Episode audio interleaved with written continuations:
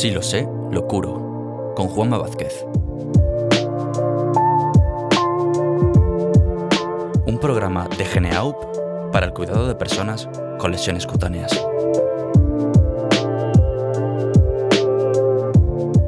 Un vértice fundamental en el conjunto de lesiones relacionadas con la dependencia. Hoy hablaremos sobre las lesiones cutáneas asociadas a la humedad.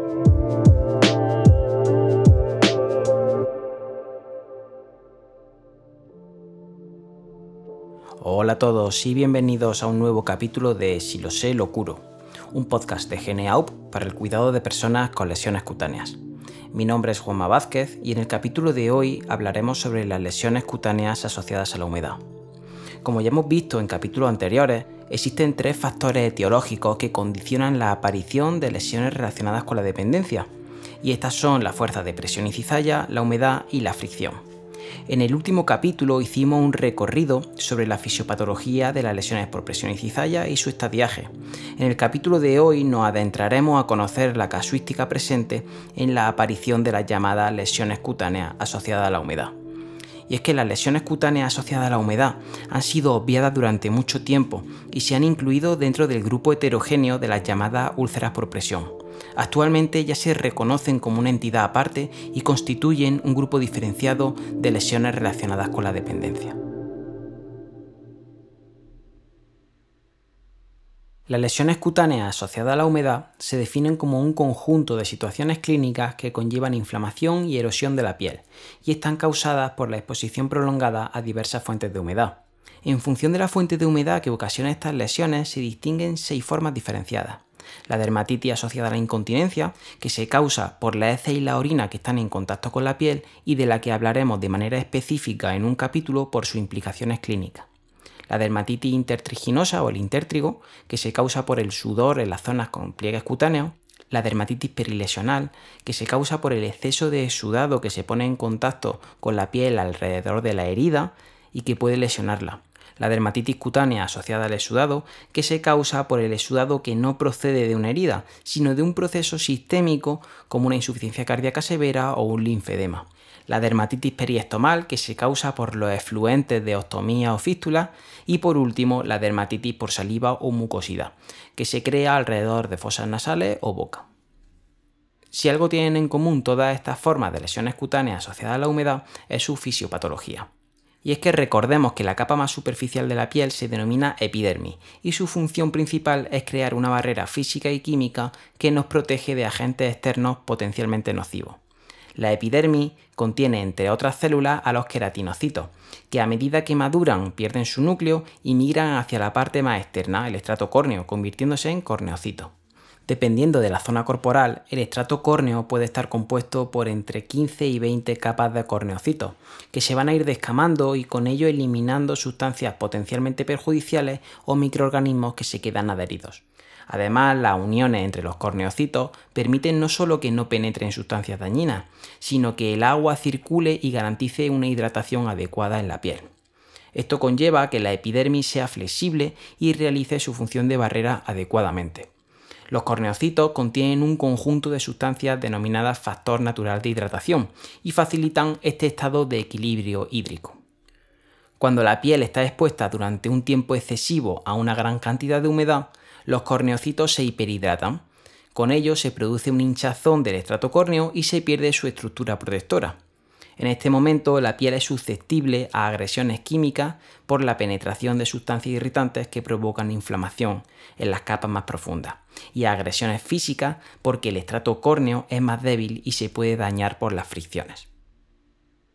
Si nos centramos en pacientes que tienen incontinencia fecal y urinaria, podemos observar otros dos efectos, el aumento del pH de la piel y el daño enzimático del estrato córneo. El exceso de humedad provoca un aumento del pH de la piel, especialmente cuando se expone a heces y a orina. Las bacterias de la superficie de la piel convierten la urea de la orina en amoníaco y esto es alcalino, con lo que el pH normalmente ácido de la piel aumenta.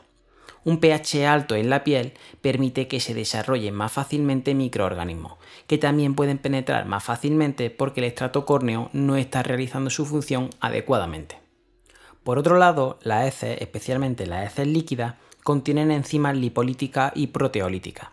Estas enzimas, en contacto con el estrato córneo, que ya es débil, son capaces de realizar una digestión molecular. Cabe destacar que estas enzimas son más activas en pH alcalino, por tanto el daño aumentará cuando se combinen heces con orina.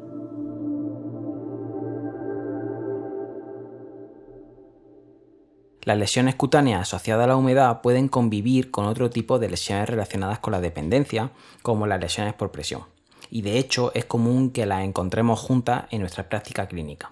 Conocer las características de la dermatitis asociada a la incontinencia, por ejemplo, es clave para diferenciarla de estas otras lesiones y así poder orientar las actividades preventivas y curativas de manera específica. Lo primero que debemos conocer es la historia patogénica de la persona y de la zona de la lesión. Nos preguntaremos si la persona presenta incontinencia o la lesión coincide con una zona expuesta a presión o fricción. Si bien en las lesiones por presión encontramos dolor, en las lesiones asociadas a humedad encontramos también escozor, prurito y hormigueo. Imaginemos una lesión por presión con un mal control del exudado que ha desarrollado de manera secundaria una lesión asociada a la humedad en la zona perilesional. Podemos y debemos explorar en la anamnesis qué síntomas aparecen en esta zona específicamente. Evaluar la forma de la lesión y sus bordes también es importante, Recordemos que las lesiones por presión y cizalla los bordes se encuentran bien definidos y podían coincidir con las prominencias óseas. En el caso de las lesiones asociadas a la humedad, los bordes pueden ser difusos o presentar manchas. La humedad puede no afectar de manera homogénea a todo el conjunto de la piel. En el caso de la dermatitis intertriginosa, las lesiones pueden aparecer en forma de espejo, coincidiendo con las zonas de los pliegues cutáneos. El color de las lesiones relacionadas con la humedad tenderá a ser rojo oscuro o rojo brillante fundamentalmente. En el caso de pérdida de la continuidad cutánea, es típico encontrar bordes blanquecinos de manera secundaria. Esto se debe a la maceración, al exceso de humedad en la epidermis. Otro elemento a tener en cuenta es la profundidad de la lesión. Las lesiones por presión pueden afectar a planos profundos, sin embargo, las lesiones asociadas a la humedad afectan a las capas más superficiales de la piel.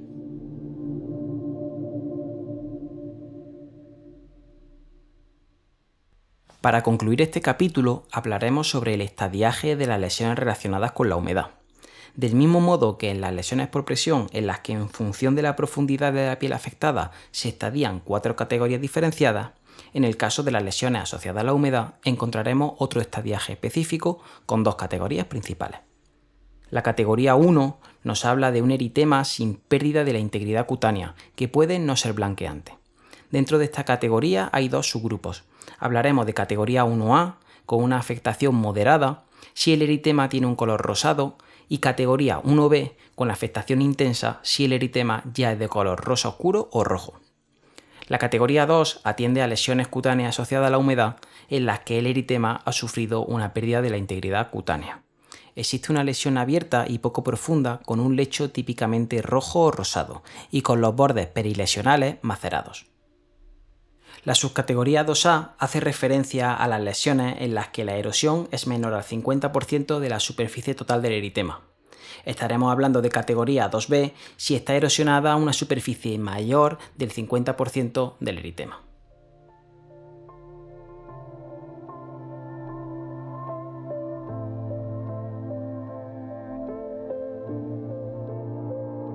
Como conclusión de este capítulo debemos tener en cuenta que las lesiones cutáneas asociadas a la humedad existen y en ocasiones se pueden confundir con lesiones por presión o convivir con ellas.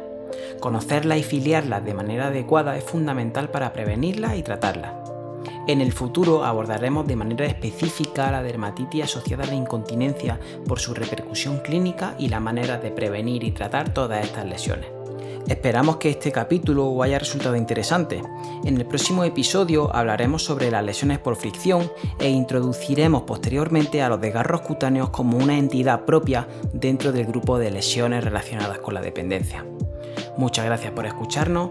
Podéis seguirnos a través de las redes sociales de Geneaup y escuchar más capítulos de este podcast a través de Spotify, Apple Podcast, Google Podcast y Audible de Amazon. Hasta el próximo capítulo de Si lo sé, lo curo.